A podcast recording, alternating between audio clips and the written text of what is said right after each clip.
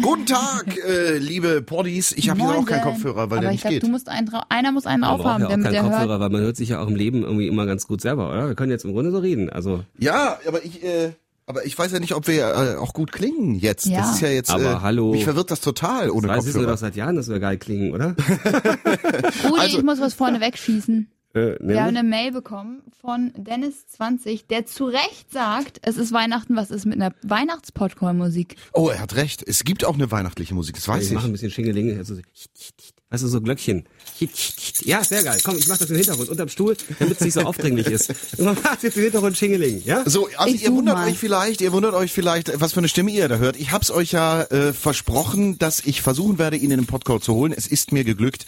Bei uns ist äh, Detlef Wilhelm Patrick Löhnen. So viel Hallo. Zeit muss sein. Äh, seine Zeit, das nervt. Okay, nervt jetzt schon. ich nehme dir den Schlüssel weg.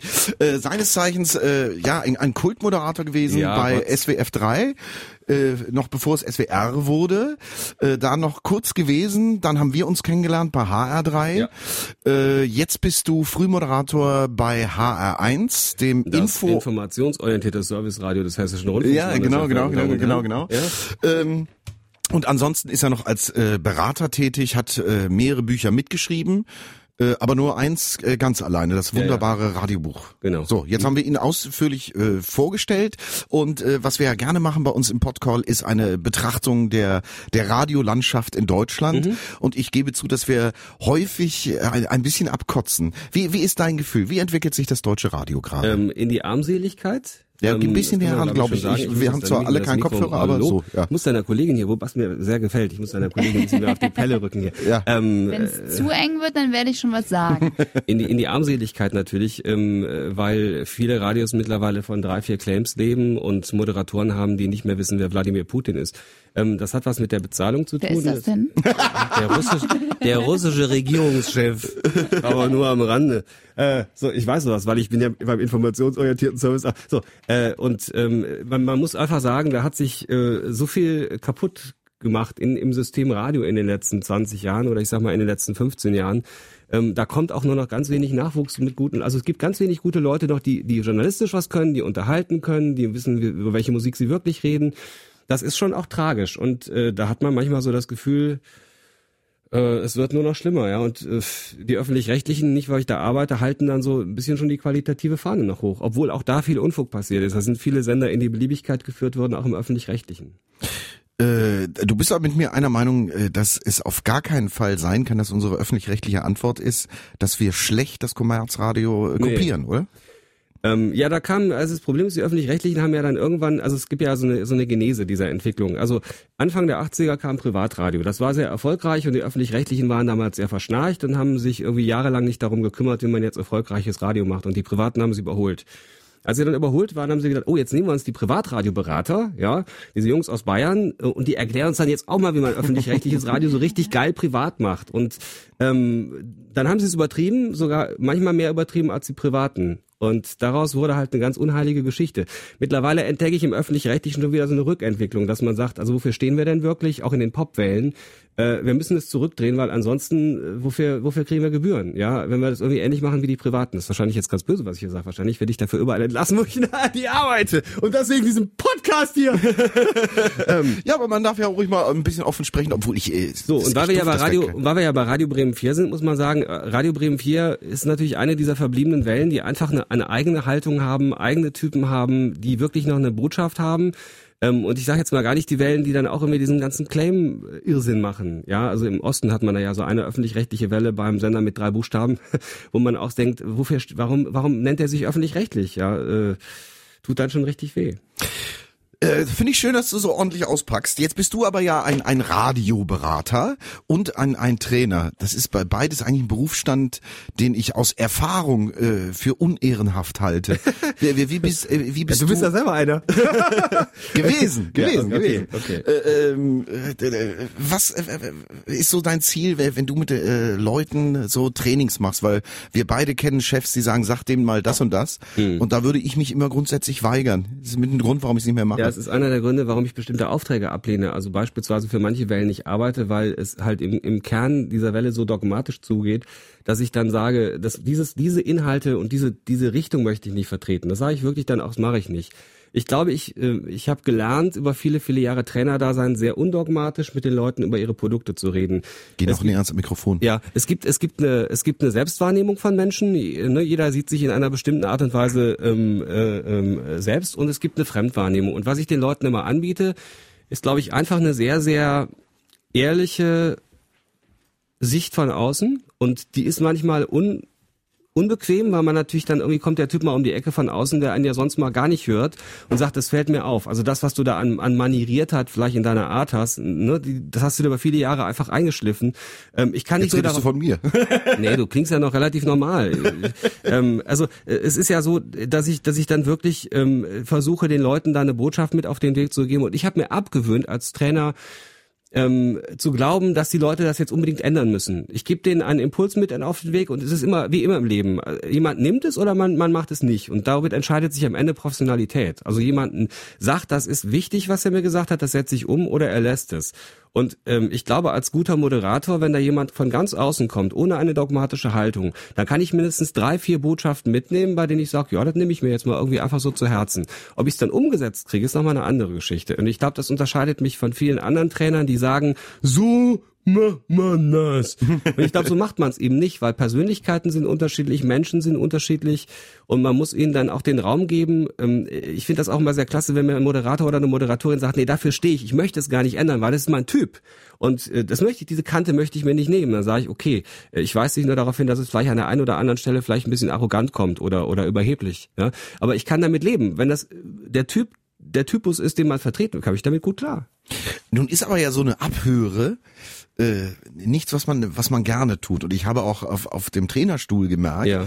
äh, das ist irgendwie so eine unangenehme Atmosphäre.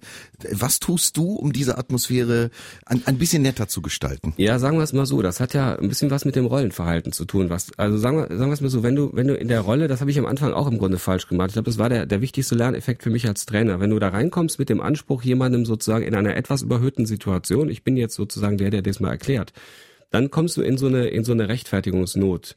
Wenn ich aber jetzt heutzutage mit meiner neu gewonnenen Gleichmut dahin gehe und sage, I give you, I offer you my advice, you can take it or leave it, ja, äh, am Ende ist sowieso das System Radiowelle eins, was eigentlich mehr, mehr steuert, weil da gibt's ja sowieso, da muss man wieder sich für den Dienstplan qualifizieren und so. Das alles kann ich und will ich als Trainer auch gar nicht leisten. Ich will einfach nur denen Impulse geben. Und seitdem ich das für mich begriffen habe, dass ich da sowieso immer nur über die Überzeugungsarbeit in meinem Reden äh, was leiste, ähm, klappt das völlig verschleißfrei. Selbst mit den schwierigsten Persönlichkeiten, mit denen ich vor fünf, sechs Jahren noch aneinander geraten bin, habe ich überhaupt keine Probleme mehr. Das ist der wichtigste Lerneffekt für mich gewesen in meiner Trainerlaufbahn. Ähm, ganz spannend. Ähm, in, in jedem auch was Gutes zu sehen und nicht nur zu sagen, oh, er kann das da noch nicht, das ist aber ganz schlecht, sondern zu sagen, was kann er schon gut? Und jetzt gucken wir uns mal im Sinne von Qualitätsmanagement an, also das kann er gut und wo ist da Potenzial?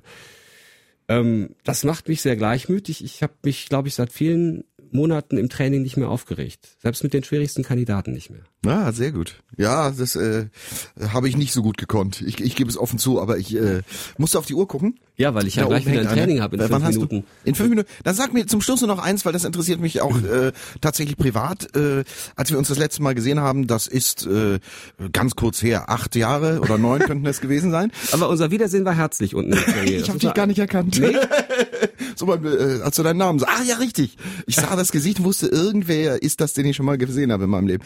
Äh, als wir uns da gesehen haben, hast du gesagt, ach komm, ich habe äh, im Moment meine Eitelkeit äh, genug ausgelebt. Ich will eigentlich jetzt erstmal gar nicht mehr moderieren. Mach jetzt erstmal andere Sachen, was du dann auch erstmal getan hast. Äh, warum wieder zurück ans Mikrofon? Weil ich äh, kenne natürlich so auch manchmal diese Gefühle zu sagen, es ist alles gesagt. Sagen wir es mal so, ich glaube, es war eine neue Herausforderung. Ähm,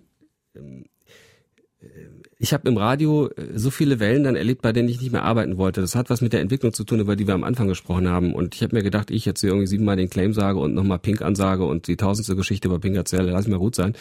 Ähm, und dann kam der Hessische Rundfunk, also HR1 in dem Fall, und hat gesagt, wir wollen hier was Neues probieren. Wir wollen eine super unterhaltende, aber im Inhalt auch valide Morgensendung machen. Die darf auch mal schräg sein. Und da habe ich gesagt, ey, es darf mal schräg sein. Das ist ja heutzutage fast schon No-Go, ja. Ähm, und das hat bei mir sofort irgendwie die Lampen angemacht und habe ich gesagt, das möchte ich tun. Ähm, das ist ein super harter Ritt, weil ich eine Co-Moderatorin habe, die wie ich eine sehr harte und schwere Haltung hat. Also sie steht für was, ja. Und wir kämpfen wirklich jeden Morgen um die Moderation, was die Sache sehr befruchtet. Ich schätze sie sehr. Das ist eine sehr äh, handfeste journalistische Arbeiterin, die auch eine Unterhaltungskompetenz hat. Aber wie immer, wenn so zwei Alpha-Tiere zusammenkommen und sie ist dann auch eins, wird's schwer. Das weißt du selber in der Doppelmoderation kachelt's auch mal ganz oft. Und die Herausforderung ist so geil bis heute, dass ich da äh, zwar jeden Morgen schwer kämpfe, aber es macht mir eine irre Freude. Ich kann nicht sagen, ob das noch ein Jahr oder drei oder vielleicht nur ein halbes geht. Das mag ich auch nie sagen. Aber momentan macht's mir Freude. Und es ist ein bisschen vielleicht eine Rückkehr zu Radiowerten, die ich für mich mal irgendwann vor 10, 15 Jahren gehabt habe und plötzlich sind die wieder gültig.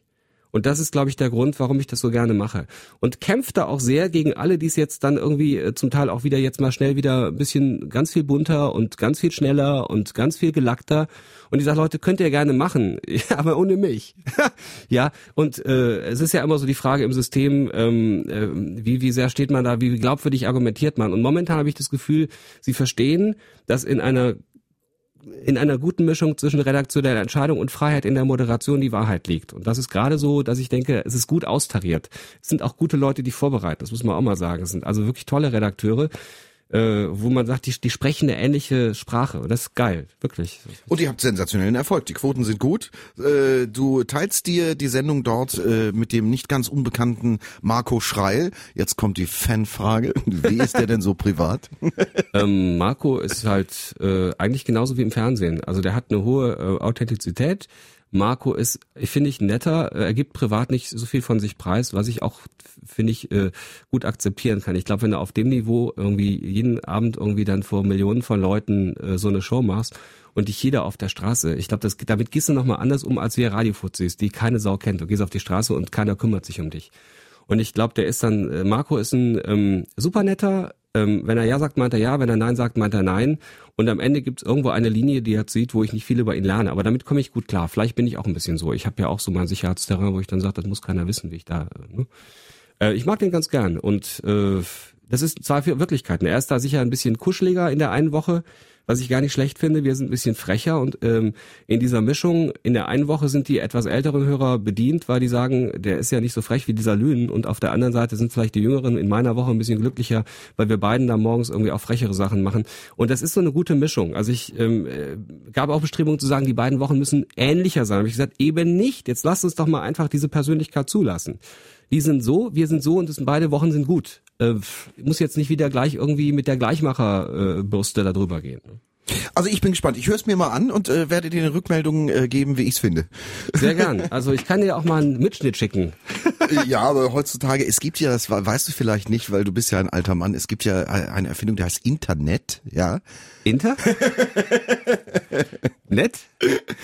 Äh, und äh, da werde ich euch mal zuhören. Sehr gern. Äh, bin sehr gespannt. Äh, ja. Äh, danke dir für deinen Besuch. Das war, war sehr erhellend. Ich weiß nicht, wie viel die Poddies jetzt hören konnten, aber ihr könnt ja einfach eure Geräte immer ein bisschen lauter machen, wenn er Lügen redet. Das Gefährliche bei diesem ganzen Internetzeug ist ja, das bleibt ja lange stehen und äh, ich muss das, glaube ich, im Nachhinein auch mal anhören, damit ich nichts gesagt habe, was mir sozusagen arbeitsrechtlich zum Nachteil ich, ich habe genau hingehört, du hast nichts gesagt. Ich habe auch absichtlich dich nicht auf den HR und, und äh, seine Strukturen angesprochen. es ist alles gut. War cool. Ja, danke schön. Ja? Haben wir wieder ein bisschen was gelernt? Ja? Hoffentlich. Marlin, hast, hast ja, du noch... Ich bin, äh, weit weg vom Mikro. Du, du siehst aus, als würdest du sofort einpennen. War das so langweilig, wenn Äh, zwei nee, alte aber Männer ich, sich unterhalten? Nein, naja, gut. ähm, ich bin, bin ein, ein wenig müde Ja. und habe zugehört, weil ich da ja von, glaube, von euch noch was lernen zu können. Deshalb. Das glaubst du auch nur. Wir tun halt nur so, als seien wir da irgendwie Jetzt musst du endgültig näher ran. Ich sagte, wir tun halt nur so, als seien wir erfahrener. Was würdest du denn äh, einer jungen Kollegin wie Marlin, die gerade noch am Anfang ist, äh, nun bald ihre erste Sendestrecke hier bei Bremen 4 moderieren wird, äh, was würdest du ihr äh, an Rüstzeug geben, Äh, außer, was ich schon gehört habe, äh, es muss schnell gehen, ja. Ähm, Verbiege dich nicht. Ja, ich glaube, das, du hast es mir schon vorweggenommen. Sei handwerklich, sei sauber, sei frech, aber lass dich nicht verbiegen von irgendwem und frag dich immer, ist dieser Impuls, den ich da gerade bekomme, wirklich einer, der zu mir passt? Muss ich das einfach akzeptieren, weil es schlicht im Kern wahr ist oder ist es so eine Nummer, die wieder danach riecht, äh, dass man jetzt irgendwie äh, gleich wird, genauso wie die anderen? Ähm, und dann ist irgendwie, glaube ich, schon äh, ein, der Weg einer guten Personality beschritten. Also wenn man dann auch noch Personality hat, dann, was ich glaube, dann machen wir einfach. Ich gebe mein Bestes. Ja, ja, und wir beide drücken dir die Daumen. Ja, die, die wichtigste Botschaft ist wirklich, äh, niemand hat qua Amt recht. Weder Chefs noch Trainer. Jawohl! Ja! Tschüss! Tschüsschen!